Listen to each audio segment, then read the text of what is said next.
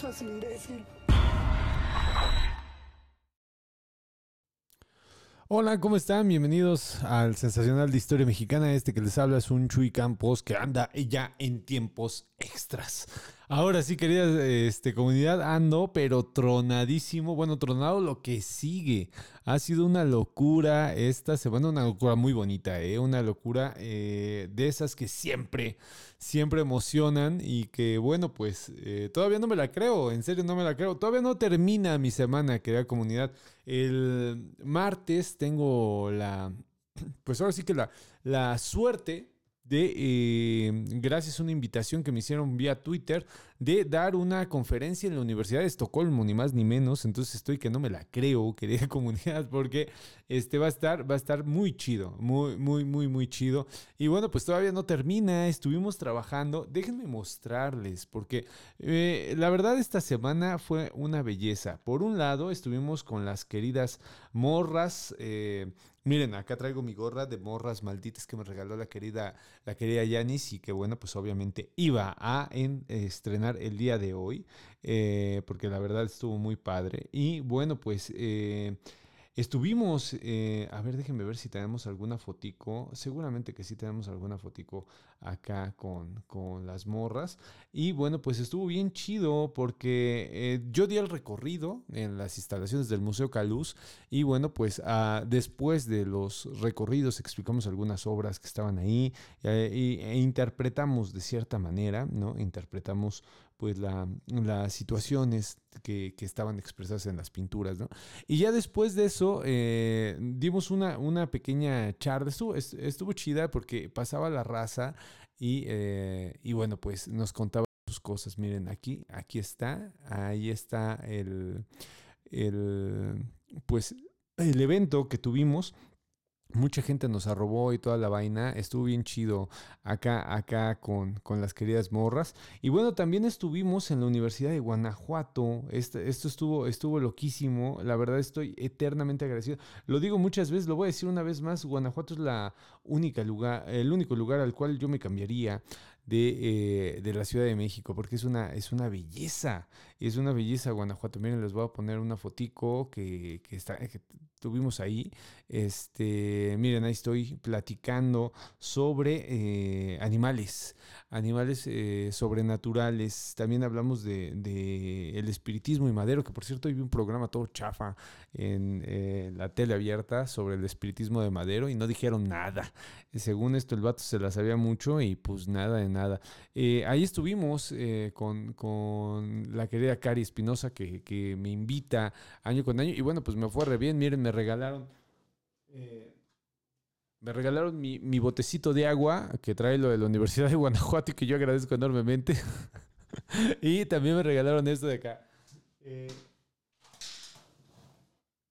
me regalaron este, miren, un Sholo Squinkly que, que está padrísimo y que bueno, ahorita les cuento de estos dos, estos dos fantasmitas también los voy a mandar enmarcar. Este, que los voy a mandar enmarcar porque el día de ayer también estuvo bien, bien loco, querida comunidad, estuvo, estuvo loquísimo. Eh, bueno, toda la semana, toda la semana estuve en chinga, toda, toda, toda la semana. Entonces, bueno, pues ha sido una locura y por eso les decía que estoy en tiempos extras. Eh, pero bueno, estuvo, estuvo chingón, muy, muy, muy chingón. El martes, eh, al parecer, todavía no sé si todavía esta semana voy a tener otra conferencia, ya les, les informaré, pero al parecer el martes en, la vía, vía remota. Vamos a estar en la Universidad de Estocolmo. Acá nos pone Anita Guerra. Buenas noches a todos. Ve aquí viendo el programa y, poniendo, y poniendo mi ofrenda. Oigan, mándenme las fotos de la ofrenda. Acá en el grupo de Telegram ya están mandando fotos de la ofrenda. Entonces estaría chidísimo. Hoy que vamos a hablar de fantasmas familiares, estaría chingoncísimo que me mandaran sus ofrendas y bueno, platicáramos con esto, ¿no? Acá nos ponen, eh, buenas noches. La cruz al revés no es algo satánico. En realidad es la cruz de San Pedro. Sigue siendo un símbolo religioso católico positivo. Como mencionas, el cine deformó su significado de esta cruz invertida. Eh, sí, en ese sentido, sí, estoy de acuerdo, pero no era la cruz de San Pedro, ¿sabes? Eh, lo, ponemos de nuevo porque la cruz de San Pedro no tendría el, símbolo de eh, la inscripción, la famosa inscripción que corona la cruz, no, no, no lo tendría eh, de esta manera. Y aquí te voy a enseñar eh, cómo sí está invertida, ¿no? Aquí se ve claramente cómo está invertida la cruz. No es una cruz de San Pedro, pero sí efectivamente tienes la, la razón. El cine deformó un poquillo esta situación y bueno, pues actualmente todo el mundo anda alegre por la vida diciéndolo, pero en este caso sí se ve que eh, hubo un acto ahí. Aparte por las... está rota la ventana, ese es un acto de sacrilegio, pues eh, es evidente el acto de sacrilegio, pero muy atinada tu precisión. Muchísimas gracias. Acá nos ponen saludos sensacionales, la querida Paola, efectivamente, la querida Paola estuvo allá. Ana Lilia nos pone buenas eh, acá, buenas noches, la bonita gorra, sí, está bien chida, ¿verdad? Me la regaló la querida Maldo, la cual, eh, digo, la querida Yanis y la, y la querida Maldo, les mando un abrazote porque saben que me gustan mucho las gorras, me regalaron esta gorra. Acá dice, buenas noches, la bonita gorra, buenas noches, doctor Chuy, lo vi hace unas horas. Acá efectivamente estuve dando un curso también en la mañana, el Mictlam explicado para niños y fue un exitazo, estuvo muy divertido.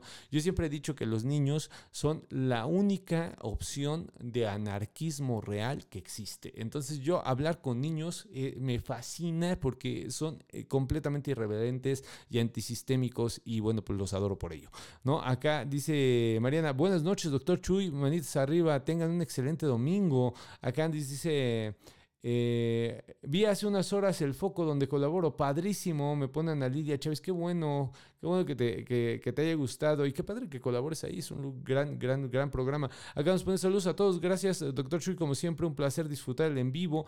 Y también vimos algo que pareciera ser un feto, eso fue en el Panteón Jardín, nos pone Lisa, pues mándanos las fotos, mi querida Lisa, acá nos ponen, eh, llaman de fotos de del avance de mi ofrenda, a ver, veamos, veamos cómo va el avance de esa ofrenda.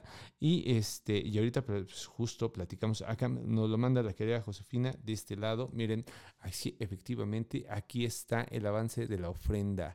Está muy bonita tu ofrenda, mana. Eh, no sé si esta sea, pero si es esta, miren, estoy coronando las, las, eh, los familiares que son eh, fundamentales ¿no? en estos altares de, muertos.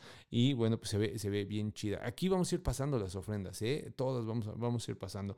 Este, acá también tenemos una. Sí, sí, tenemos una que, que es distinta. A ver, lo ponemos de este lado. Ahí está, la ofrenda, están haciendo la cruz con las, veladoras y el pancito de muerto que se ve que le entran con singular alegría. Aquí se ve, ¿no?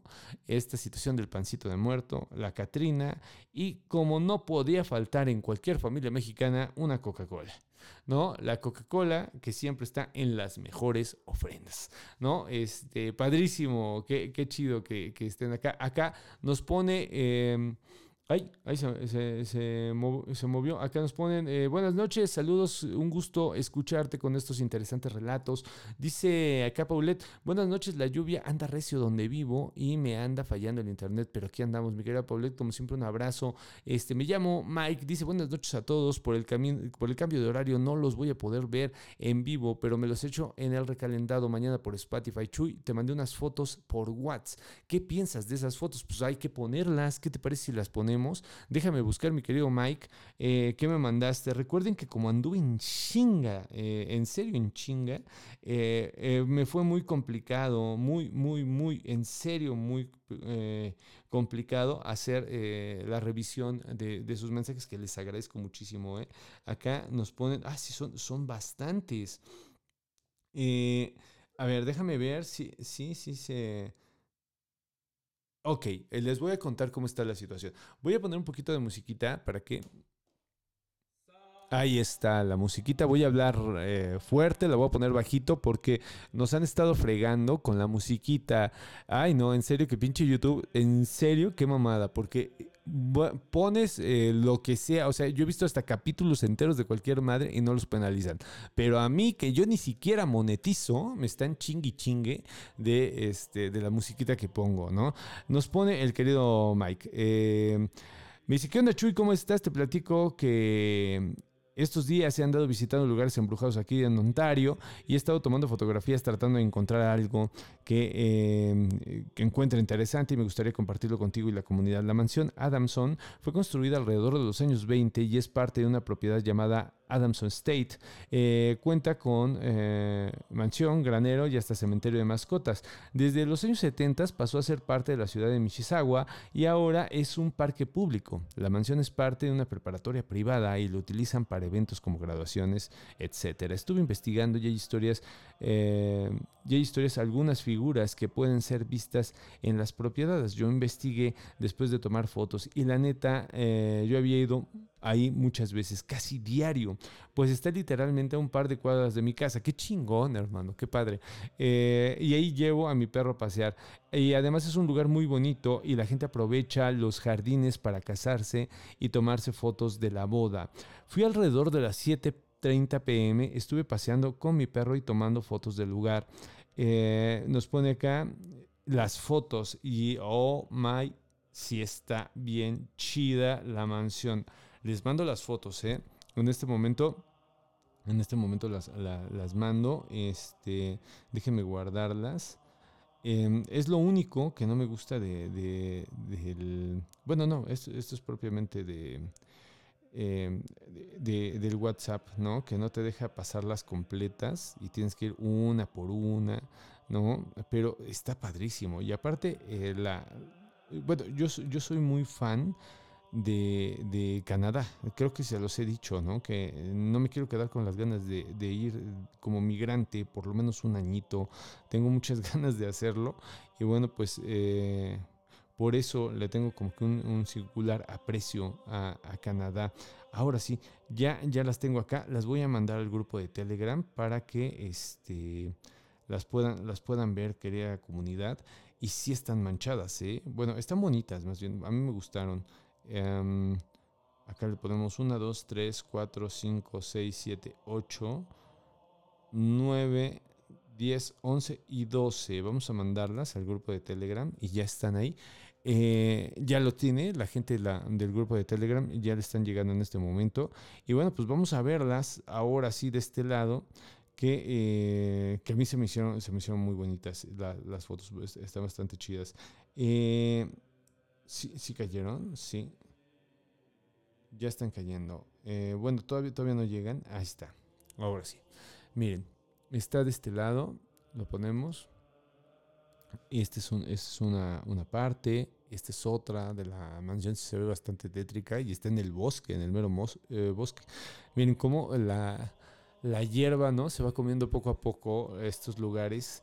Y, bueno, pues son una belleza. Vean, de esta, esta foto es, preciosa, ¿no? Aquí están las fotos que nos manda el querido, el queridísimo Mike. Eh, bueno, pues continúo con el relato, ¿no? A ver qué onda. Eh, acá nos pone, ya después de que nos manda las fotos, nos, nos sigue comentando, ¿no? Eh, Pero en estas fotos, fíjense, noté algo, nos pone, ¿no? Y, nos manda, dice, en la ventana del basement eh, se puede ver una persona afroamericana mirando por la ventana. Nos pone y este, en la misma foto de otro ángulo nos ponen acá y este, nos hace, creo que, un, un, acercamiento. Em, Nuevamente nos manda otra foto. Eh, esta es la información de la, de la, fotografía. Nos la manda y muchísimas gracias, mi querido Mike. Acuérdate que eso es, es vital, ¿no? La, la, foto está, está muy chida. Eh, esta también la voy a mandar al grupo para que, para que la puedan tener. Em, acá también está la otra, ¿no? Déjenme guardarla. Y finalmente donde se ve, ¿no? Que está, que está muy chida donde se ve la, la, cara. Ahora la mando al grupo de Telegram para que la tengan y este y ustedes saquen sus conclusiones, ¿vale? Em, les mando, creo que son cinco las que están, las que están llegando en este momento. Y miren, querida comunidad, yo creo que aquí es una especie de engaño el que, el que tenemos. A veces las cámaras em, graban, pareciera que grabaran objetos, pero lo que graban son sombras. Y esto que nos manda el querido, eh, el querido Mike, pues se me hace más, mi querido Mike, como una especie de sombra. Porque miren, los voy a poner ahí se ve, ¿no? Em, y, y, si se fijan, realmente es una especie como de mancha y no creo que sea propiamente algo, algo importante. Acá, ¿no? Es esta parte de acá donde está eh, iluminada, ¿no? Este, déjenme quitar el, el, el, mensaje de Mike. Ahí se ve esta parte que está iluminada y es a donde él se percata de esta, esta imagen. Pero yo no lo veo, te soy muy honesto, yo no lo veo tan así. Yo creo que es más bien una... Ahí está, ¿no? Ahí, ahí es a donde, a, donde se ve. Yo creo que es más bien un, un, engaño, un engaño propio de la, de la toma, pero muy interesante. O sea, yo insisto, fíjense cómo funciona el cerebro, ¿no? Que, que eh, pues relaciona y dice, no, pues debe de ser una imagen, una cara, ¿no? Pero realmente, no sé lo que opinan ustedes, ahí me lo ponen en sus comentarios, realmente yo creo que no va por ahí. ¿eh? Yo creo que es más bien una, una situación de, de este de, le voy a decir trampantojo, pero no es, no es propiamente un, un trampantojo, eran estas imágenes que parecían que estaban, que tenían profundidad y no tenían nada, ¿no? Por ejemplo, la capilla Sixtina es el trampantojo más grande creo que de la historia, ¿no? Tú entras a la capilla Sixtina y te da la idea de bóveda y no es una bóveda. Entonces, eh, más o menos esa es la, la, noción que trato de utilizar en este momento, ¿no? Como una eh, imagen pareciese que tiene eh, que es una forma definida, pero no lo es. Pero ustedes pónganme ahí, yo creo que no. Eh, lo que sí, mi querido Mike, y eso sí te lo quiero agradecer, es que estás en el, en el bosque, en un lugar semidesértico, ¿no? Con tu perrito, solo, tomas las fotos. Obviamente hay una predisposición importante, ¿no? A observar. Entonces, eh, a, lo que voy es que la experiencia de miedo que tú tuviste, pues es obviamente real, pero la, la foto yo creo que nos está jugando una mala pasada. No sé, lo que digan ustedes, eh, yo ahorita los leo. Acá nos ponen. Este. Acá dicen. Eh, Chuy, te acabo de mandar un video al WhatsApp que me compartió una amiga y te platico algo de la historia de ese lugar. Perfecto. Acá nos pone. Eh, nos ponen Roy, Chuy, invita a Beca Duncan un día de estos. Ya la invité, ya la invité, mi querido Roy. La vuelvo a invitar. Claro, Beca es de las personas más chidas que conozco. Entonces, seguramente, si yo le digo, güey, Kyle me va a decir, déjame ver cuándo, porque siempre tiene un montón de trabajo, ella es eh, muy parecida a mí en cuestión de que siempre anda en friega y, este, y ya. Em, empatamos algún día y seguramente le cae. Acá dice Eli, dice mi papá falleció hace un mes. Es cierto que no se debe de poner ofrenda. Mira, mi querida Eli, es una de las mm, bueno, o sea, se dice que no se les debe de poner ofrenda, pero esto tiene relación con varias, em, ¿cómo decirte? Varias tradiciones. En algunas no hay ningún problema. Por ejemplo, la católica pura, te diría que no hay ningún, eh, ninguna objeción. Pero yo creo que esta idea del camino, ¿no? O sea, de que apenas está iniciando el camino, que tiene que ver con, cultos, eh, pues justo de los antiguos habitantes de estas tierras, pues es, es, de donde parte esta idea de que no debes, ¿no? No debes de ponerle. Eh, pero a final de cuentas yo creo que las ofrendas es, una, es un bálsamo para ti, mi querida Eli, y, yo lo pondría. O sea, si me preguntas a mí, yo sin duda lo pondría, a pesar de, que se tenga esta, esta idea, ¿no? Eh, porque a final de cuentas la ofrenda te ayuda a sanar. Eh, seguramente has puesto una ofrenda y te has em, percatado de este recogimiento que tiene uno con eh, sus, fotos. Empieza con las fotografías. En nuestra, nuestra sociedad llena de fotografías, empieza el recogimiento y empieza el ejercicio de sanación. Ese sí es un ejercicio de sanación al poner los elementos, a poner las fotos, ubicarlas, ver eh, cómo va a estar jerarquizado el, el altar de muertos, todo este tipo de cosas. Entonces, si a mí me preguntas, sí hay tradiciones que dicen que no, pero yo lo haría. Yo lo haría porque es un ejercicio que eh, realmente me va a servir a estar sanando. Yo les he contado muchas veces que para mí, eh, esto no lo he leído en ningún lado, esto es una deducción eh, a partir de lo que he pasado, de mis duelos, de mis propios duelos.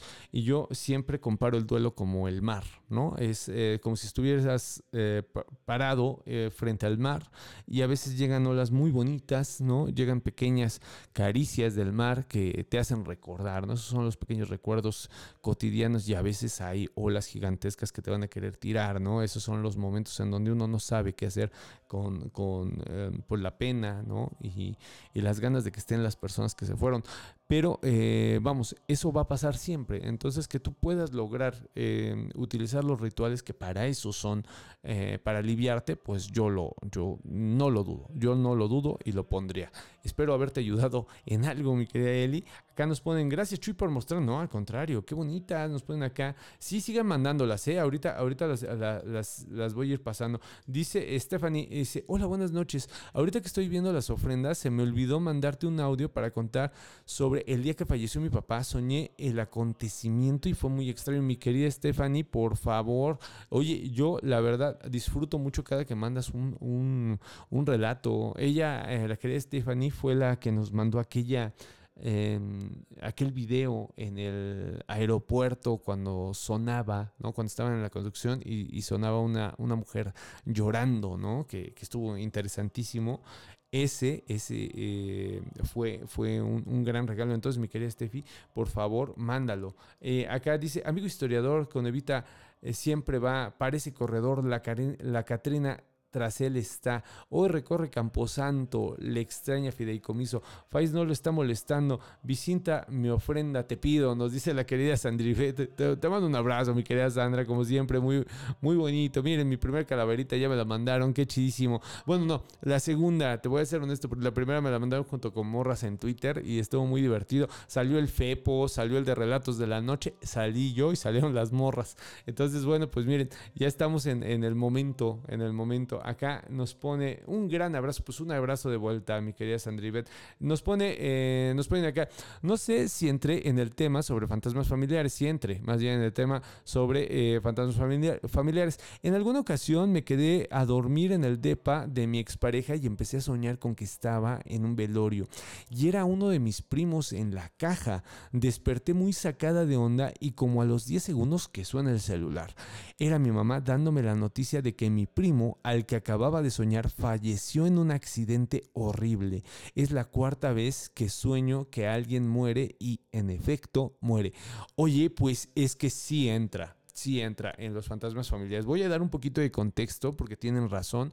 Todavía no he explicado más o menos cómo, se, cómo podríamos definir un fantasma familiar. Bueno, es de la siguiente manera. El fantasma familiar es una obviedad, ¿no? Que debe de pertenecer a, pues, a, tu clan, pues, a tu estirpe, a tu, a tu familia pero debe de manifestarse, y eso es muy importante, debe de manifestarse o para pedir algún favor, o para, este, como, como es en este caso, para manera premonitoria o para advertir algo. Eso es, eso es chidísimo. Eso es eh, una, una, de las cosas eh, loquísimas que hay. Ah, yo tengo varios relatos de fantasmas familiares. Eh, que, que, bueno, se cuentan eh, en mi, familia y todos tienen que ver con esto, principalmente con las advertencias, ¿sabes? Aunque este que, que, está aquí también es un clásico, este de que se aparecen y te dicen, oye, ¿sabes qué estoy bien? No te preocupes, güey, y a la mera hora, ¡pum!, ¿no? Este, te llega la noticia de que murieron, ¿no? Entonces está bien cañón. Yo creo que este es de los más comunes, no sé, ustedes cuéntenme cómo, cómo ven esta vaina y bueno, pues los que te advierten, a mí me fascina la familia de mi mamá, eh, que por ahí ha de andar y seguro seguramente ahorita se reporta, tiene una obsesión con estos pinches relatos valedores, pero tremendos. Eh, incluso tienen a un familiar, y espero que si ustedes lo tienen, también me lo cuenten. Tienen un familiar destinado para este pedo, ¿eh? O sea, siempre que sueñan con la abuelita, eh, si mal no recuerdo, se, se, llama Nichita, que tiene un nombre bonito, ¿no? Abuelita Nichita. Este, cada que soñaban con esta señora era porque se iba a petatear algún cabrón. Entonces, imagínense en las pláticas familiares cuando decían, güey, es que este, soñé con la abuelita dichita, pues era, no mames, era a ver qué pedo, ¿no? A ver qué pasó. Entonces, bueno, pues en eso son. También están estas situaciones de, de, de cuidarte. Mi señor padre, en paz descanse, nos contaba un relato. Eh, él estuvo en la facultad de, Contaduría y Administración, fue la primera generación, la generación 68-72. A mi papá le tocó el portazo, ¿no? En el, el bazucazo, el famoso bazucazo de Prepa 1, lo vivió mi señor padre en paz descanse. Y eh, bueno, ese cabrón que no le pasó, ¿eh? yo por eso le admiro tanto. Eh, la, la, cuestión es que él inaugura la Facultad de Contaduría y estaba completamente vacía. Es decir, que estaba en este famoso Camino Verde. Actualmente el Camino Verde es un camino en Ciudad Universitaria ultra transgresor. Es decir, que ahí cualquier todo tipo, todo tipo de experiencia transgresora sexual se, se practica, es muy conocido y en ese entonces pues estaba completamente vacío. Mi señor padre vivía, eh, vivía a un lado de la villa en la calle de Cantera, justo en la esquina de Cantera y Calzada de Guadalupe, donde todavía estaba este árbol gigantesco que ya este, pues las autoridades de la delegación Gustavo Madero tuvieron a bien tirarlo eh, de una forma, de la forma más estúpida que he visto en mi vida. Tiraron el árbol y dejaron exactamente el mismo lugar, eh, que según esto era lo que estorbaba. Eh, bueno, pues dejaron la misma pinche plancha en donde estaba el árbol y quitaron el árbol, ¿no? Es una belleza de, de, de legados que hemos tenido acá. Y bueno, eh, este, esta esquina, que actualmente es el, Colegio Juana de Arco, pues era donde vivía mi señor padre, ¿no? Y eh, resulta que para eh, de irse al Camino Verde para acá, solamente había un trolebús. ¿No? Eh, bueno, una especie de camión en ese entonces, quizá trolebús no sea lo más indicado, lo más adecuado. La cuestión es que se queda sin lana, mi jefe, pues como estudiambre, buen estudiambre, pues te quedas sin feria. Y se va caminando todo el pinche camino verde, ¿no? Para llegar al trolebús y cuando llega se percata que no trae nada, ¿no? Entonces pues empezó a talonear a la banda, ¿no? Tratando de que alguien le prestara. Nadie se acomidió a mi señor padre hasta que se llega un señor de, vestido muy chistoso con un sombrero muy abultado y le dice, eh, ¿para dónde vas, chaparro? Y le responde, pues es que tengo que irme hasta la villa y ahorita estoy este, en CEU, imagínense, ¿no? Esa generación que, que todavía no tenía metro, imagínense cómo estaba el pedo, ¿no? Y resulta que el señor le da dinero y le dice que no se preocupe, o que, que se vaya. Mi padre, pues siempre fue una persona muy honrada, en serio, ¿eh? En serio, no es porque sea mi padre, pero tipazo el cabrón. Le dice, eh, bueno, pues si quiere nos vemos mañana y se lo creo, ¿eh? Mi papá sí era así de, nos vemos mañana y, bueno, pues yo le pago muy formal. Mi papá, en serio, siempre fue así el cabrón. Y el señor le dijo, no, no, no, ¿cómo crees, hijo? ¿Cómo crees tú? Tú vete y bueno, pues, más bien pregúntale allá cuando llegues, que llegues con bien, pregunta quién soy. Y bueno, pues mi, mi papá regresó, ¿no? A, a, su casa, pero con esta zozobra de que había dicho, no, pues como que ¿quién, quién, soy, güey. Y ya llega y le cuenta a, a, mi abuela, mi papá adoraba a su mamá, así como yo lo adoro a ese cabrón, así mi papá, su abuelo, a, a mi abuela, ¿no? Estaba así como que, no mames. Y llega y le empieza a contar la onda y le, eh, mi abuela le da pelos y señales del Señor. Le dice, era así, así, así, así. Eh, el bigotito, tal cosa, ¿no? Empezó a dar la descripción. Mi papá, impresionado, pues sí, dice, no mames, era tu papá, cabrón. Y, y, mi, mi, papá, o sea, no conoció a su padre, o sea, su padre eh, muere a los dos años que tenía mi papá, eh, lo atropellan, es una muerte muy trágica la que sufre mi abuelo, mi abuelo Tereso. Y, bueno, pues este, este relato le gustaba mucho a mi papá porque era un relato en donde lo habían cuidado. Ese es otro tipo de relatos familiares, ¿no? Eh, y bueno, los de los sueños que son tremendos. Yo creo que es la, la, más común, ¿saben? Los familiares visitan en sueños. Si mal no recuerdo, pues Santo Tomás incluso hace una alusión a eso. Pero mm, igual me lo estoy inventando. ¿eh? Lo que sí estoy de eh, segurísimo es que eh, Santo Tomás es de los primeros que dicen que en los sueños sí puede haber contacto con seres este, eh, fallecidos, principalmente familiares. Sí, sí, sí, sí, dice así.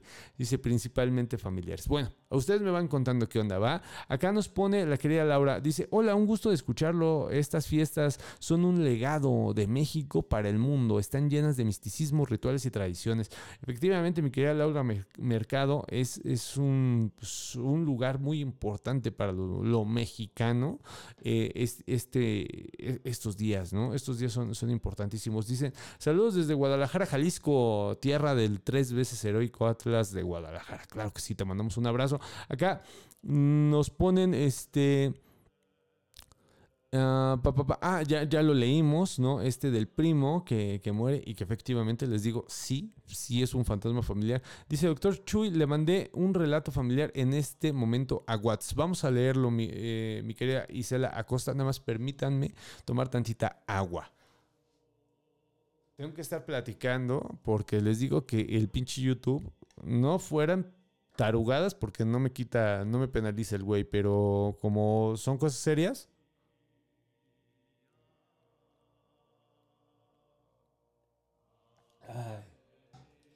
Ay. Qué chido. Este, déjame checarlo entonces. Vamos a checar.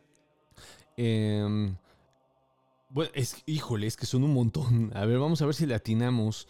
Acá nos mandan una ofrenda. Este, la voy, a, la voy a mandar al grupo de Telegram. Ahorita la guardamos y la mandamos para que la raza tenga ahí como que, como que la- las ofrendas. Ay, también tenemos más ofrendas. Espérenme tantito. Este, acá está. La mandamos al grupo. Y este, hay varias, hay varias. Espérenme, espérenme tantito, déjenme ponerlas entonces en el grupo antes de, de pasar al relato que nos mandaron para que las vean, querida comunidad, porque están chidas.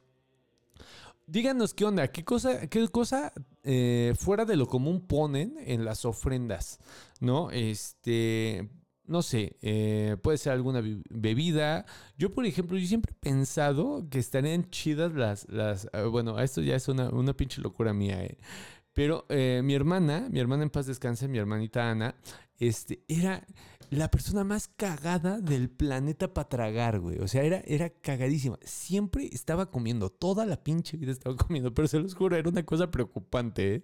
Porque entrabas y siempre estaba mi mamá. eh, mi, mi mamá es una persona que te pone a hacer las cosas, ¿no? No sé si se han fijado que no somos tullidos, ¿no? Es por mi jefa, ¿no? Mi jefa nos pone en chinga. Y este, y siempre estaba haciendo cosas. A Ana le tocaba lavar los platos, pero eh, mañosamente la cabrona siempre, siempre, siempre pedía pedirlo, eh, lavar los platos porque al lado estaba haciéndose la comida, ¿no? Entonces siempre que entrabas a la pinche cocina estaba Ana tragando, eh, pero, pero todo mundo sabíamos que estaba come y come, ¿no? Y volteabas y le decías, Ana, no mames, ¿te estás comiendo la comida? Y así con los cachetes inflados te decía, no, no estoy comiendo nada. Y le mamaban las pinches salchichas adobadas, güey, que hacía mi mamá. O sea, eh, les ponía como que una especie de salsa de chipotle. Y a Ana le mamaba esa chingadera. Yo se los juro, nunca he podido, ahorita lo confieso. Pero eh, a ver si puedo ponerle esas pinches salchichas. Les, les juro que sí regresa por las pinches salchichas porque le mamaban, ¿eh?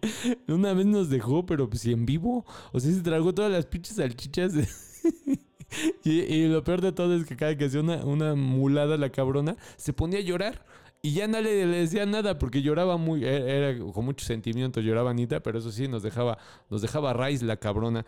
Este, eh, bueno, así tipos de esas cosas ustedes ponen, yo pondría eso, ¿no? Así como algo raro, ese, ese, este plato, ¿no? De salchichas adobadas que le gustaba tanto a, la pinche Anita y que, y que era muy, muy, muy cagado verla, verla comer. Esas madres, a ver. Acá nos ponen, este, miren, aquí está. Ay, miren, esta está bien bonita porque tiene un montón, montón de, de- de fotografías. Ay, qué bonito. Y nos ponen acá que el 27 de, de junio trascendió mi mami y este año es para ella mi ofrenda. Miren qué belleza. Acá nos ponen, miren, acá están poniendo Carlos Crintos, este, eh, estos que son como de galleta, ¿no? El Tin Larín, es una belleza el Tin Larín, yo eh, muy fan, ¿no? Este, juguetito, nos ponen que nunca falte la ofrenda a los peques que se fueron temprano, nos ponen aquí, este, aquí está, este, puro hueso, ¿no? Que es, una belleza de personaje de Cartoon Network. Acá ya los habíamos puesto estas, ay, miren, el, el- el perrillo.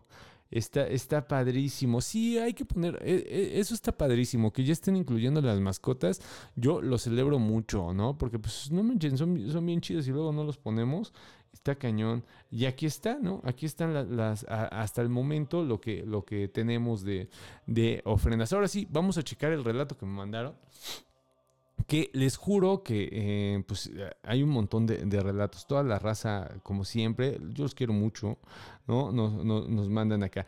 Aquí dice, hola, les comparto algunas historias de las apariciones de mi abuela. Soy Ilse, la malhumorada. Oigan, la querida malhumorada ayer llegó a... No, sí, sí fue ayer. Sí, sí fue ayer. Ayer llegó a la charla del FIDE, no le tocó todo el despapalle del poli, pero llegó a la, a- a la charla del FIDE y este... Y no manchen, fue una, una locura. Yo la veía bien cansada porque en serio estaba loquísimo. Yo cuando me fui, Ilse, te cuento, ¿no? Porque yo, yo- te veía así cansadísima. Pues mira, me cayó una especie de karma porque, porque te hice ir. No, porque llegaste a la. Oye, no manches, me tuve que ir caminando hasta Tlatelolco. Ya no había cómo, cómo, o sea, cómo salir. Y bueno, pues me tuve que ir caminando hasta Tlatelolco, hasta el Centro Cultural Tlatelolco, para que un taxi se acomediera y me llevara. O sea, ni siquiera. No, el, el- el metro estaba imposible. Imposible. Nunca había visto tanta gente en el metro, ¿no? Entonces dije, no, pues ni modo, pues me voy hasta Tlate, ¿no? Y me tocó. ¿Ya ves? Nos tocó estar ahí. Ahora, si ponemos el relato de la querida malhumorada. Oli, eh, les quería platicar. Em, cuando era niña, bueno, la casa en la que vivía con mi familia cuando era niña, eh, era una casa que estaba construida exactamente junto a una iglesia. De hecho, nos llegaba la correspondencia de, de la iglesia precisamente porque parecía como que era parte de la misma. Entonces siempre aparecían cosas. Eh, bueno, Ah, yo me acuerdo cuando era pequeña, no recuerdo de apariciones como tal, pero me costaba mucho trabajo dormir y se sentían como vibras bien pesadas y bueno, bueno, y ya hay un montón de historias en esa casa luego, Sí, luego sí. las contaré. Pero en particular, eh, a esa casa llegaron a vivir mi- mis papás y mi abuela, mi abuela paterna, y ella fallece a los pocos años de mudarse a esa casa. Y ya, yo tendría, según yo tenía un año cuando ella fallece. Pasaron Ok. los años. em, y cuando yo tenía alrededor de 8 o 9 años, me acuerdo que estaba practicando tocar el piano. Y Ah, el ¿qué piano está acomodado en la sala y había una, eh, una ventana que, que quedaba como paralela al piano, o sea, quedaba eh, de mi lado izquierdo. Ujú. Y un día, eh, cuando estaba practicando, eh, la vi pasar, como saliendo por la ventana. Y era muy extraño. Yo me acuerdo que, que, que la vi muy claro, aunque era como este punto como que entre el reojo y un poquito ya entrando al, Sí, al sí, campo sí. visual. Recuerdo que tenía muy claro que era ella, porque la figura fue muy, muy clara y la ropa también. eh, la ropa era como muy, eh, muy del estilo de ella.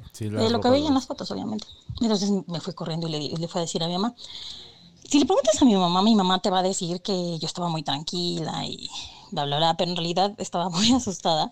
Ok. Pero como eh, el tema de las cosas que me daban miedo en esta casa era muy constante, era común que pues ella, eh, ella también se pusiera nerviosa y me dijera, no, no, es que eso no existe, no, no. Claro. Y, pues, pues en ese momento yo quería explicarle que, que era lo que había visto sin que desechara lo que estaba diciendo. Ya, ya ahorita ya platicamos y dice que también ella este, sentía todas esas cosas raras de esa casa. Ok. Pero eh, eventualmente em, después lo pensé y me di cuenta que pues eh, la sensación de estar cerca de mi abuela, bueno, de la aparición de mi abuela, era muy diferente a las otras cosas que, que me daban miedo. Y ya, pues se quedó así como en el aire. Y ya, entonces, eh, eh, después me- nos fuimos enterando, ya platicando como otras historias, ya teniendo, bueno, después de que nos mudamos de casa, y hay dos historias muy parecidas. Em, en una reunión familiar, eh, uno de los hermanos de mi mamá eh, fue a la cocina. Estaban en la sala, ¿sabes? De esas fiestas familiares que terminan en fiesta de adultos. Y la cocina estaba en otra parte, un poco más alejada de la sala. Y, mi- y sale uno de los hermanos de mi mamá. Eh, dicen que todavía tenía así como su café en la mano y su galleta en la otra, así de que se ve que lo remojó y se quedó congelado porque hasta se había roto la galleta hacia adentro del café. Ajá, ajá. Y llega bien nervioso y le dice a mi mamá, oye, es que creo que vi a tu suegra. Es, la vi en el jardín, bueno, en la, en la parte de afuera, y estaba vestida con una blusa blanca y un pantalón negro. Y mi papá le contesta, no, no, no era pantalón, era falda. Este, con esa ropa la enterramos. Y ya, pues, hombre, mi tío así se espanta. Este, y después, varios años después, em, fui a grabar un pro- eh, cuando la casa estaba en venta, pero estaba, pues, estaba deshabitada. Entonces estábamos ahí, fui a grabar un proyecto con unas amigas. Ujú. eh, y conté esa historia, conté la historia de mi tío. Y inmediatamente de repente grita, bueno, no me acuerdo si gritó, tuvo una expresión de susto y decía que justo como la estaba describiendo, ella estaba viendo a alguien en, en una de las recámaras desde las ventanas. Ok. Este, y ya tratamos de calmarla diciéndole que no, que se sugestionó, que no sé qué. Pero, pero después le dije, no, la neta sí te creo, sí te creo. O sea, la presencia de mi abuela era muy, muy constante. Y ya, finalmente, pues pasan los años, yo tendría alrededor de 13 años cuando la vuelvo a soñar, pero en ese momento no lo conecté hasta que después lo platiqué con mi mamá. Em, soñaba, soñé que era como una casa en la que estaban ocurriendo muchas cosas como de casa embrujada, hasta que de repente llegábamos a un espacio donde había una luz así como parpadeante y cuando prende estábamos lo de la familia, eh, bueno, nosotros lo de la familia cercana, Sí. Y estaba mi abuela, mi abuela, este, la casa parecía mi abuela paterna y mi abuelo también, pero con él nunca, nunca soñé ni nada. Este, y se despidieron, se estaban despidiendo, y yo no, yo no, no sé si qué, qué significa, bueno, en ese momento no conecté, que a lo mejor en verdad estaban despidiendo o qué estaba ocurriendo, pero pues esa fue la última vez que, que sentí su presencia, por decirlo así. Ok, ok, ok, ok. Es, es muy interesante lo que nos cuenta Ilse, porque todavía, mira, yo como lo veo, mi querida Ilse, todavía falta un poquito más, porque la tradición siempre eh, marca que cuando se aparece un familiar, eh, va a pedir algo. O sea, ahí no hay de otra. O te va a pedir, o te va a advertir, o te va a cuidar. Esas son las tres que, que se manejan, ¿no? Eh, tan es importante esta situación de los, de los eh, fantasmas familiares que pues justo, ya lo he contado varias veces, pero lo voy a contar una vez más para la gente que no con, recién llega al canal, que les digo que está creciendo bastante. Muchísimas gracias por compartir, por decirle a la raza que se suscriba. Espero, eh, sería un sueño llegar a los, a los 5000, ¿no? Estaría chidísimo antes de cerrar el año. Es decir, en un año 5000 cabrones llegaron, ¿no? Estaría poca madre. Eh, pero bueno, lo he dicho mucho, pero lo voy a decir nuevamente. Los primeros santos, los primeros dioses, los primeros entes sobrenaturales eran los familiares. El primer culto era muy, muy, muy horizontal. O sea, los primeros cultos tú le rezabas a aquellos de tu clan que habían servido, te habían servido. Y es que es real, o sea, si tú lo ves en puntos, eh, ahora sí que sin, sin, ningún tipo de fanatismo, no, está, no estás exagerando cuando dices que tus familiares son una especie de, de pequeños dioses que te ayudan, ¿no? Esto se perdió porque se genera la religión y la religión obviamente impone, como el Estado, el Estado mexicano, ¿no? O cualquier Estado-nación, hacen eso, o sea, te imponen sus héroes, te ponen sus cultos y bueno, pues acá eh, la religión te imponen sus santos, pero eh, vamos, o sea, los familiares son tan importantes que se vuelven parte de este, nuestras peticiones y nuestras, eh, nuestras súplicas, nuestras, eh, vamos, o sea, nuestra vida cotidiana. Yo le he pedido más veces a mi papá que algún santo, ¿no? O que alguna figura, eh, vamos, o sea, religiosa. O sea, siempre que tengo algún problema, le digo a papá, por favor, ayúdame, mira, necesito esclarecerme de esto, necesito eh, clarificar ideas. Eh, y, y, bueno, pues es como que un culto muy, muy horizontal. Entonces, la, la cuestión, mi querida Ilse, es que si se aparece, pero nada más deja como que el testimonio que se está apareciendo es porque quiere algo. O sea, no sé si, si la comunidad esté de acuerdo conmigo, porque si no, ya te hubiera advertido de alguna cosa, o ya te hubiera, te hubiera incluso salvado, o te hubiera venido a avisar algo. Que también acuérdense, eso es muy importante. Estos fantasmas que llegan y te dicen, oye, güey, se va a morir tal cabrón, o ten cuidado con tal, o no vayas a salir en tal lugar este, son, siempre están presentes, ¿no? Y bueno, pues el tuyo, mi querida malhumorada, siempre está como que nada más eh, vigilante y eso es raro, eso es raro, seguramente va a contar algo. Tú ahorita cerrabas con, pues yo ya no la siento, en algún momento esta situación, según las tradiciones, pues eh, puede llegar a ser eh, una petición, un relato, ¿no? Pero bueno, este, no sé, no sé, la querida comunidad, yo siento que va por ahí, ¿no? Que, que, que por ahí va, va, va, va, a darle. Este, acá nos ponen listas para disfrutar la, la, la, plática, nos pone Juana, acá nos ponen hola, aquí nos pone carita así como de, de, de triste. Dice, mi, mini, mini historia, madre sintió a un cuñado suyo poco después de que él falleciera y ella está segura de que era porque estaba muy preocupado por su esposa y sus hijos. Eso es también ter terrible, man. Nos ponen acá, ah, la malhumorada dice que nos de, de, de, mandar el audio que ya escuchamos. Dice, haciendo memoria, hay más historias, voy a tratar de recolectarlas a todas y te mando una segunda parte. Dice eh, Feni, se parece que mi relato se repitió, está raro el Facebook, soy Fenice, la del primo que parece que pintó a ser como Nichita. Ah, mira, acá. o sea que tú también tienes este, esta situación de la nichita.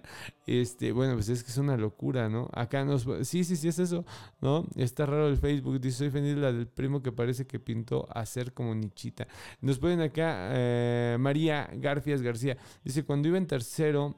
Eh, De secundaria soñé que mi abuelito me decía que ya me voy a morir y le contestaba, ay, no digas eso, pero a la semana falleció. Fíjate, o sea, esta situación premonitoria, insisto, los fantasmas familiares tienen eso. Acá, este, tus poderes, Feni, nos ponen acá, es que Feni siempre lo tenemos en un desmadre porque tiene, tiene un montón de cosas en serio a esa Feni, aunque se quite, le toca.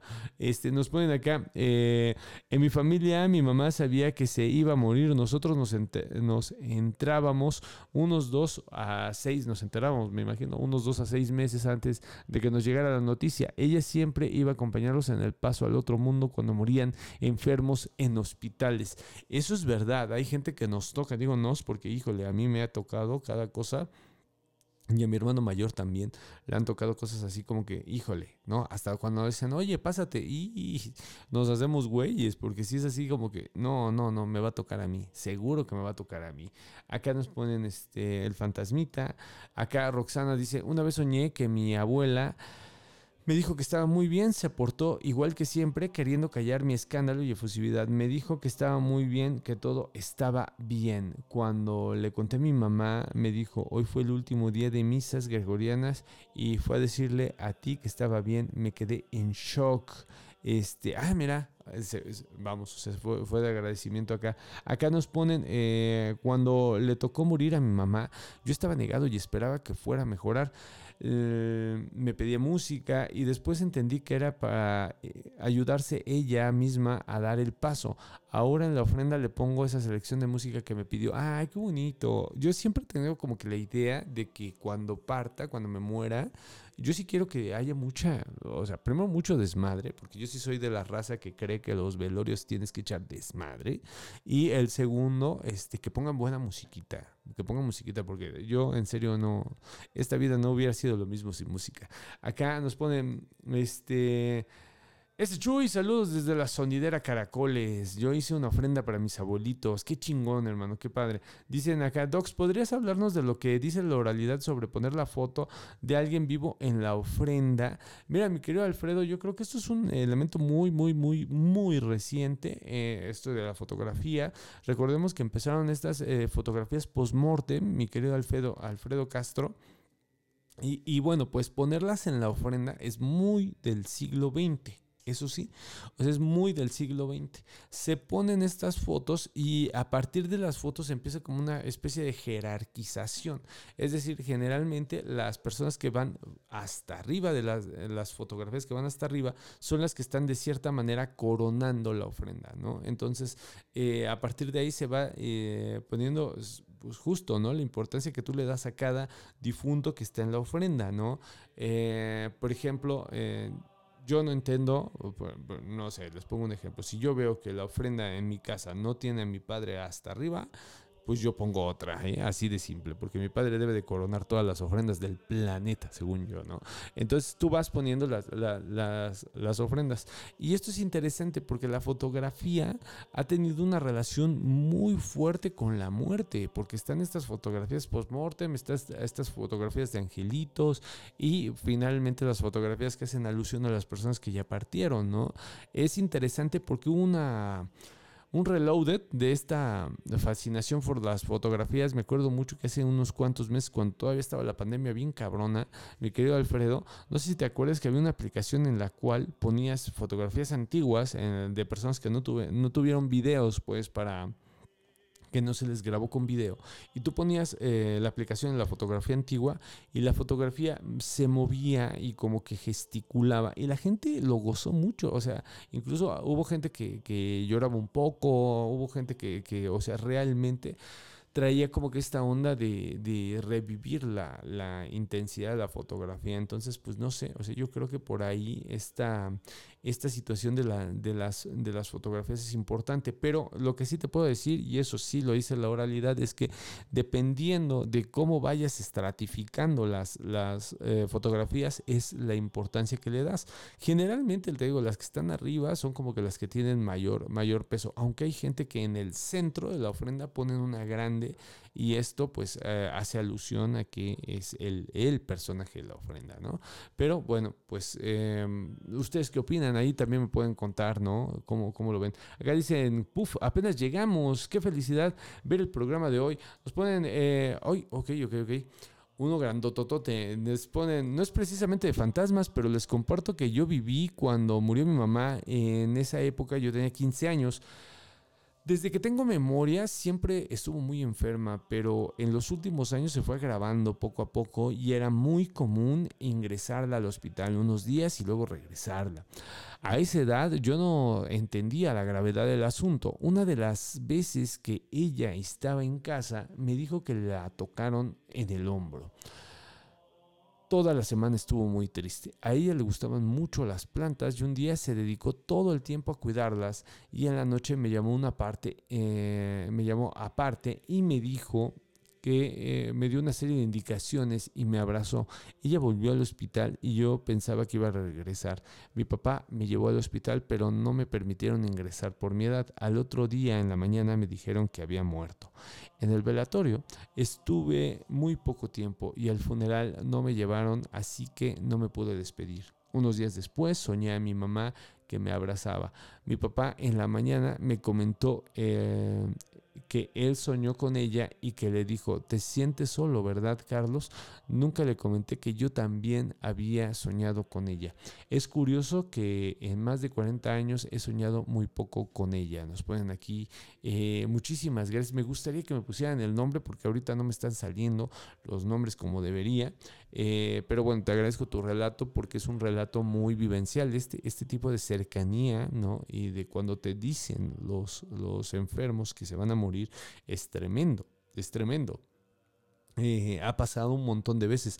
Eh, lo que anticipa, ¿no? Esta situación, no sé si te pasó a ti, pero lo que la anticipa es cuando empiezan a hablarte de familiares que van a visitarlos. Ese es el punto, ¿no? El familiar que va a visitarlo, que es otro tipo de fantasma familiar, el que visita al, al, moribundo, a la persona enferma, pues sí está muy cabrón porque se la va a llevar, o sea, la situación, lo que está diciendo es que se la va a llevar, ¿no? Y es, eh, híjole, o sea, sí te saca muy cañón de onda cuando te dicen, güey, es que vino tu tío tal y sabes que el tío está muerto, cabrón. dices, no mames, ya empezaron con esto. Y en, el caso de mi padre, no fue precisamente un, eh, un familiar, fue una virgen. O sea, nos, nos, empezó a decir que vio a la Virgen de Zapopan, algo así, no me acuerdo, eh, perdón mi memoria, pero pues mi hermano mayor y yo nos quedamos viendo así como, no mames, esto ya empezó, güey, ¿no? Y bueno, pues muchas personas me han contado eso, ¿no? Que empiezan a verlos o que empiezan a ver a mascotas. Actualmente hay eh, una tendencia de que también las mascotas vienen a, a, recoger a las personas. Entonces lo que te contó a ti o lo que te pasó a ti es interesante. Y luego cómo se corona con el sueño, que te digo que es como que el, el lugar donde se dan las apariciones, según Santo Tomás, eh, él decía, donde se dan las apariciones, los contactos con los familiares es en los sueños. Entonces, bueno, pues tremendo.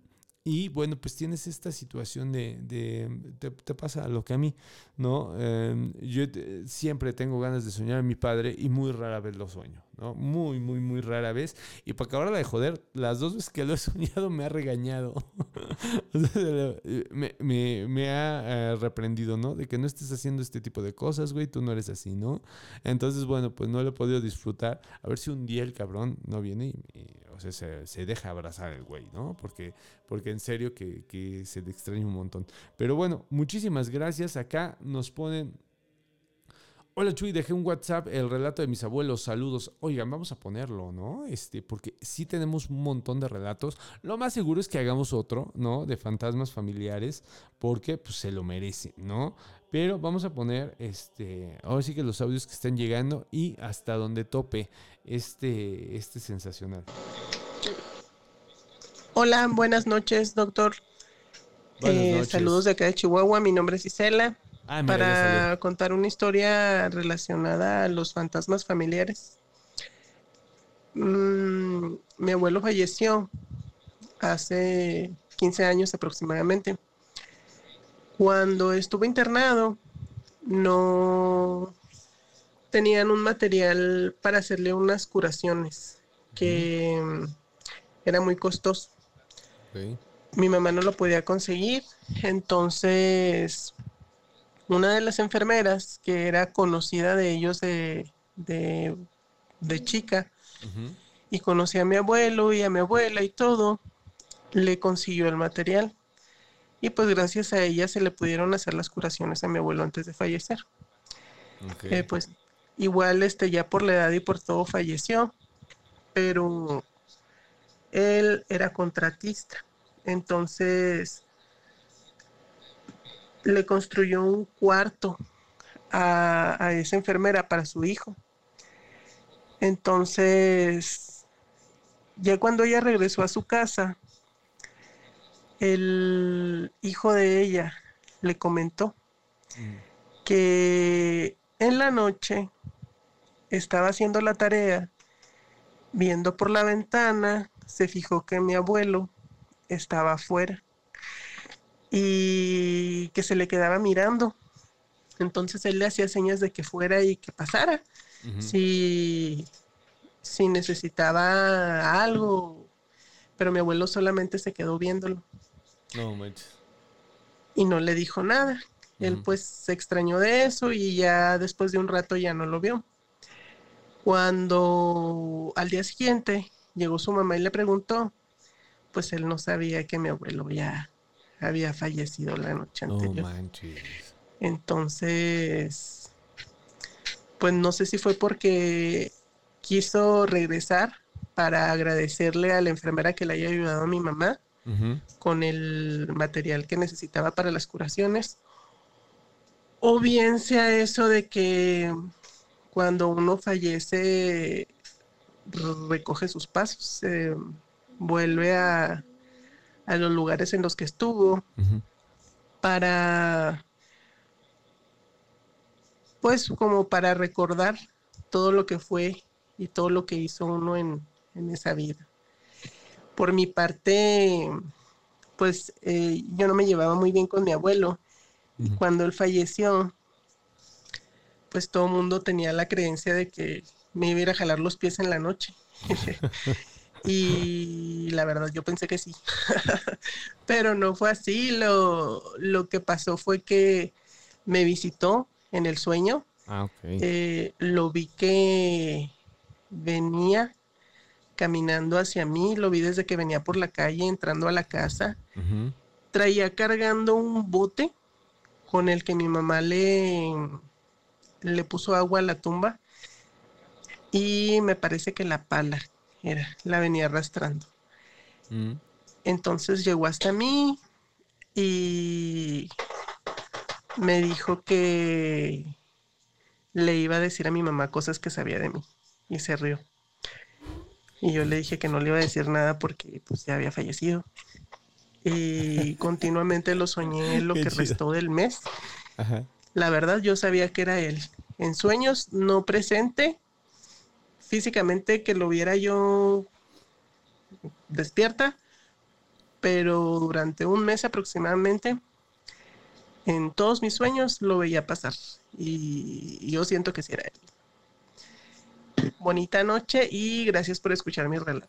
Qué locura que hasta en el hasta, hasta después de muertos estaban peleando. Qué divertido, me hiciste reír un poquito porque sí, o sea, sí, eh, fue, fue como como la misma, la misma situación. Es que eso está chido, ¿no? Porque habla de que pues no se debe nada, ¿no? Porque yo, no sé ustedes eh, si estén de acuerdo conmigo, a mí me saca de onda la raza que eh, como que se siente culpable, yo creo que es, es, eso, ¿no? Se siente culpable y de un de repente pues adora y y tú decías, güey, pues si en vida, no mames, o sea, si en vida ni lo, le pelabas, güey, y ahorita resulta, o, se agarraban a moquetes o te pasabas de lanza, ¿no? He visto infinidad de gente así.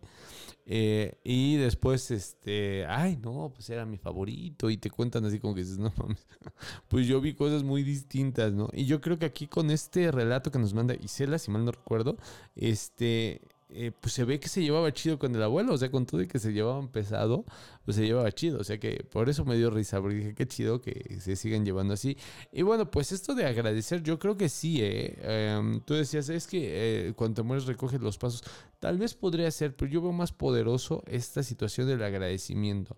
No hay nada más importante que ser agradecido, entonces yo creo, y más, esas generaciones eran muy agradecidas, las generaciones de los abuelos, los bisabuelos, este, es decir, estas generaciones boomers, ¿no? Este, pues eran personas que les habían enseñado gente que estaba agradecido de vivir. O sea, estamos hablando de, gente de posguerra, ¿no? O sea, estaban agradecidos de vivir. Entonces sí, yo creo que por ahí iba más la, el relato, ¿no? Bueno, pues no sé, no sé cómo lo, vean ustedes. Y es muy común, ¿eh? Es muy común que estas... Em, se den entre las enfermeras que te digan, bueno, pues es que regresaron y me agradecieron, ¿no? O se me murió tal persona y después la vi y, bueno, pues me agradeció, ya sea en un sueño, en la calle, también les llega a pasar. Pero sí, yo voy más por ahí, ¿sabes? Pero estuvo buenísimo, buenísimo, buenísimo el relato. Acá nos ponen Daniel Gabriel dice, buenas noches, profe Chuy, una pregunta, ¿cómo se llama el libro de Santo Tomás de Aquino que trata de los sueños? No trata solamente de los sueños, trata de todo, mi querido Daniel Gabriel, y es la suma teológica, es un... O sea, son, son tomos y tomos y tomos y tomos, este, pero hay uno que, es el de, el de los sueños, y ahí viene lo que les estoy contando. Pero es un, una eh, cantidad importante de, de libros, ¿eh? no creas que es uno nada más. La suma teológica. Eh, nos ven acá, sí, hijo, aquí, ah, es mi señora madre, ya ven, aquí sin poder su nombre, ya sé, ya sé que es mi mamá. Acá, un abrazo, señora madre, oh madre, acá nos pone, doctor Chuy, ¿habrá manera de que un moderador me incluya en el chat? Vivo en Australia y no me acepta en el grupo de WhatsApp. Eh, María Rivera, eh, qué padre, primero que, que, que nos visites desde allá, y segunda, es Telegram. Yo creo que tal vez sea por eso. No sean mala onda y pónganle a la querida María, el, no sé, la, gente, ¿no? La querida comunidad del que sea comida. Estaría chidísimo que le pongan ahí el, el, link para que ella pueda bajar Telegram. Porque quizá lo que esté sucediendo es que te pida em, que, vamos, o sea, que tú desde alta la aplicación, que eso sí te lo va a pedir y va a estar chido. Ya, ya ahí probablemente ya puedas estar. Si no, vamos a estar al pendiente para que estés. Acá nos ponen, eh, justo toda mi infancia consideré a mi abuela, la del relato de Ilse, mi hermana, una especie de diosa. Yo nunca la vi, pero una vez... Eh, aún viviendo en la casa soñé, y nos ponen así, eh, y, que ella y Dios me ayudaban a escapar de una bruja. Yo siempre he considerado que sus apariciones están muy relacionadas con el apego que tenía a su casa por la que trabajó toda su vida. Ah, mira, qué interesante que se haya decidido quedar también este forma parte del folclore esta, esta situación de que, de que la gente decide quedarse en el espacio. Eso también. Hay incluso una peli que no me acuerdo, eh, eh, vamos a ver en stop motion, es lo, único que me recuerdo, ¿no? Que, que, justo habla de eso, ¿no? Es un viejito que alimenta la casa porque es la esposa que no se quiere ir, ¿no? De esa casa. Sí, sí, también está en la oralidad esto que nos cuentas. Muchísimas gracias porque nos trajiste un, un elemento completamente nuevo. Acá nos pone Sí, yo sospecho que mi abuela nos cuidaba de las otras presencias que se sentían en la casa y por eso se, despidió después de habernos mudado. Acá nos pone Yarasi Simbrón. Hola doctor, tengo una que me carcome la existencia, altar de muertos o ofrenda para muertos. Creo que se usa indistintamente, pero en su significado altar y ofrenda no son lo mismo. Eh, opinión. Mira, mi querida Yarasai, yo creo que la voz correcta, eh, vamos, es un altar, un altar de muertos, pero también es correcto en el sentido de que cuando se americaniza, cuando se, le ponen las semillas, se entiende esta situación de que no es nada más eh, una especie de monumento, sino que también es algo que, que tiene vida, es decir, que tiene una función, pues ya es ofrenda. O sea, en los dos está correcto. Yo creo que el nombre, la voz, la voz correcta sería altar de muertos. Pero en el caso de las culturas americanas, vaya que es ofrenda, porque se piensa que vienen de lejos. O sea, eh, esto obviamente no, no está presente o no está tan presente en, la, cultura cristiana. Entonces, en ese sentido, pues sí, si lo ves desde el enfoque de los antiguos pueblos americanos y estos sincretismos que se hicieron con el cristianismo, pues tiene más cara de ofrenda que de altar de muertos. Aunque a mí me gusta llamarle así porque nos vendieron esta idea de que las ofrendas son prehispánicas y no es del todo. O sea, la forma de la, del altar pues es eh, completamente europeo, ¿no? Eh, y a partir de ahí pues empiezan los, los famosos sincretismos, pero eh, no sé, espero que, te haya ayudado un poquito con, tu duda. Acá dice, tengo una historia de advertencia de un espectro muy, uh, muy onda peli de Crimson Hill. Ay, qué chido, pues mándala, mi querida María. Acá nos pone...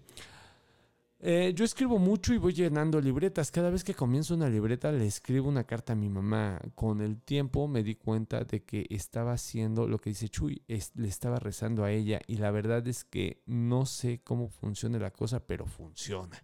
Ay, qué bonito comentario, hermano. Muchísimas gracias. Acá dicen, en la ofrenda le ponemos el jarrito rojo a mi tío abuelo porque le encantaba. Siempre se compraba uno y ahora no puede faltar. Oye, qué chido, sí, qué, qué, locura. Y tiene un sabor muy peculiar. Ahorita que, que, lo leí, este, lo saboreé mientras lo, lo, leía. Sí es cierto, tiene un, un, sabor muy, muy acidito, ¿no? El, el, rojo. Acá dicen que si no les pones foto al altar, llamas a las ánimas del purgatorio. Por ejemplo, esta, pues obviamente es nueva, ¿no? Les digo, con la fotografía empezaron estas situaciones, ¿no? Hasta nos hicieron coco. A mí siempre me daba risa porque cada que veía Coco, eh, por cierto, molesto mucho a mi hijo con eso de Coco.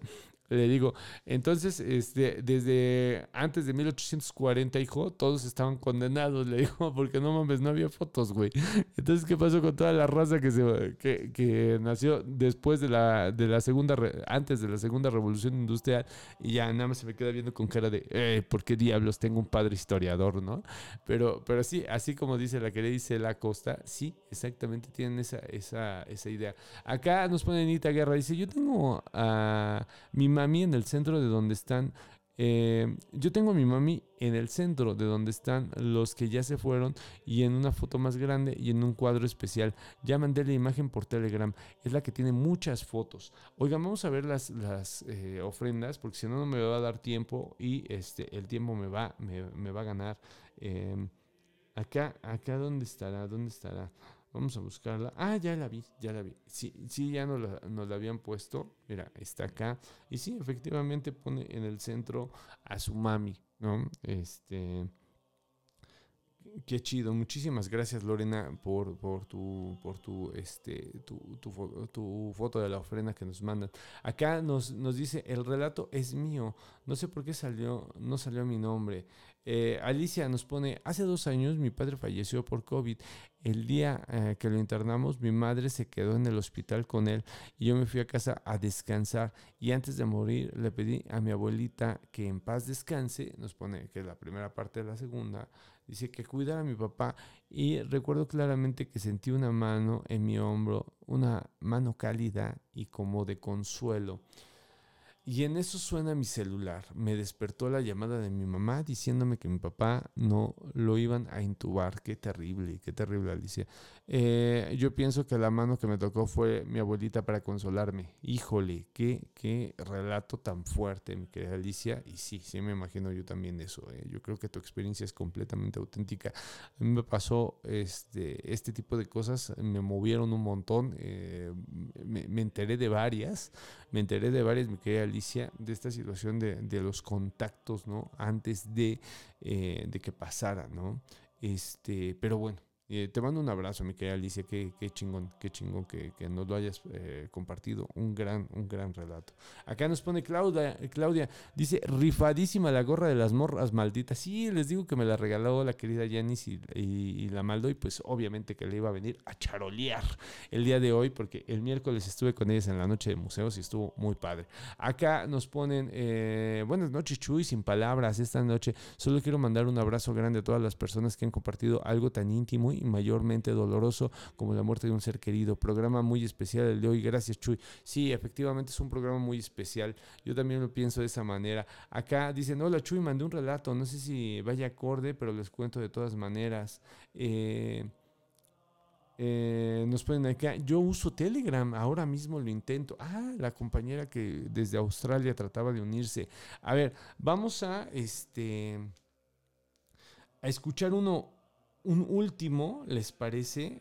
Porque este híjole, eh, yo, creo que vamos a, continuar. estaría padre, ¿no? La, segunda parte, más, más relajados. Y también les voy a ser muy honesto, yo ya estoy en tiempo extra, ¿eh? Ahorita yo ya estoy en modo eh, que estoy luchando con estar despierto, que ya, tenía mucho que no me pasaba. Eh, manejo muy bien los estados de vigilia ya con tanto tiempo, pero es, esta vez sí me está cobrando factura la semana. la semana me está, me está cobrando eh, el tiempo que no he descansado. Entonces vamos a cerrar y, este, y, ponemos uno. Acá nos ponen, em, nos mandan un video. Yo creo que ese video lo vamos a, em, nos vamos a esperar este, a, a, pasarlo. Y la querida Bárbara nos manda un relato de ánimas benditas. Vamos a ponerlo, venga. Este relato me lo comparte mi prima Fabiola Macé acerca de las ánimas benditas. Mi abuela materna siempre fue muy devota de las ánimas benditas. El 2 de noviembre en la ofrenda siempre ponía algunas veladoras para esas almas perdidas en el camino a las que nadie recuerda. El relato de mi abuela se desarrolla aproximadamente en el año de 1980. Ella fue una mujer trabajadora que sacó a sus 12 hijos adelante vendiendo de todo un poco. En esos momentos pasaba una época difícil con carencias, Así que mi abuela decidió empeñar unas arracadas de oro que guardaba con cariño, ya que se las había regalado mi abuelo. La fecha límite de desempeño estaba por vencer y mi abuela no tenía dinero para recuperar las arracadas. Con aquel pesar dando vueltas en su cabeza, fue a visitar una tía para conversar tratando de despejar su mente y disipar las preocupaciones, aunque fuera por un momento. Al caer la noche y estando lejos de casa, mi abuela, junto con mi madre y algunos de sus hermanos, se quedaron a dormir en la casa de la tía, quien les ofreció algunas cobijas para dormir todos en la sala. Se acomodaron y al cabo de un rato se quedaron dormidos. Mi abuela contaba que mientras dormía, empezó a soñar con una mujer sumamente bella de cabello rubio y vestimenta muy elegante. En el sueño, la bella mujer le decía que sabía de su preocupación por el dinero y que la iba a ayudar pero que a cambio mi abuela debía devolverle el favor con algo que le pediría. Mi abuela aceptó y le preguntó qué tenía que hacer. La mujer le dijo, Mañana, de regreso a tu casa, al bajar del camión verás una servilleta en el piso. Recógela. Ahí encontrarás lo que necesitas. Después de eso mi abuela despertó, algo sobresaltada por el sueño tan extraño que había tenido, pero recordando claramente las palabras de la mujer. De regreso a casa, mi abuela iba con la espinita de aquel sueño y se iba fijando en el suelo todo el camino. Cuando mi abuela y sus hijos bajaron del camión, encontró justo como le dijo la mujer, una servilleta blanca. La recogió rápidamente y venía la cantidad exacta que ella necesitaba para sacar sus arracadas del empeño. No lo podía creer, estaba tan contenta de poder recuperarlas, que pensó que todo había sido una simple coincidencia. Pero esa noche mi abuela volvió a soñar con la mujer y ésta le dijo, Listo, yo ya te ayudé. Ahora te toca a ti ayudarme. Lo que quiero que hagas por mí es simple. Quiero una misa en la Basílica de Guadalupe. Quiero que la pidas a nombre de Rita Brito. Mi abuela asintió y al día siguiente, al despertar, mandó a una de sus hijas a la iglesia local a pedir una misa para Rita Brito, pensando que con eso sería suficiente y no en la basílica como lo pidió la mujer. Por la noche en sueños se le volvió a aparecer la bella mujer y le dijo, Yo te pedí la misa en la Basílica de Guadalupe, no en la iglesia donde la mandaste hacer. Ven, te voy a enseñar por qué es tan importante para mí. Mi abuela contaba que la mujer la tomó de la mano y ella se vio dormida en su cama. La mujer la llevó a un lugar que parecía un teatro, con escenarios muy bellos, y le dijo, Yo fui muy famosa y bella, tenía todo, y por culpa de un hombre del que me enamoré, lo perdí todo. Terminé en la cárcel y ahí morí. Nunca pude mandar a hacer la misa que le prometí a la Virgencita, Es por eso que necesito que me ayudes para que yo pueda descansar. Después de esto, mi abuela le pidió disculpas y le dijo que le prometía que ahora sí haría la misa en la basílica. Al día siguiente fue ella misma a solicitar la misa a nombre de Rita Brito en la basílica como lo prometió. Esa noche la volvió a soñar. Esta vez la mujer solo le agradeció y le dijo que al fin podría descansar. Mi abuela falleció hace ya algunos años, pero todos en la familia recordamos aquel relato, ya que lo contaba cada vez que le preguntaban por qué era tan devota de las ánimas benditas. En memoria de Josefina Rodríguez. Ay, qué bonito, qué bonito estuvo este relato. Este relato, eh, mi querida Bárbara, te lo agradezco. Haz de cuenta que estoy leyendo a vamos, estoy leyendo los relatos con los que hice mi tesis de licenciatura, estos relatos de ánimas del purgatorio, exactamente así como lo cuenta, es eh, la importancia. Cada cosa que te dice el ánima del purgatorio la tenías que hacer.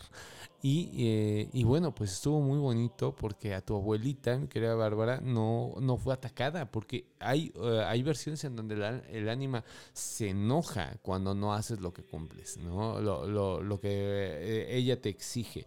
Y bueno, si tú no lo cumples, te vas a tener problemas, ¿no? Y problemas fuertes.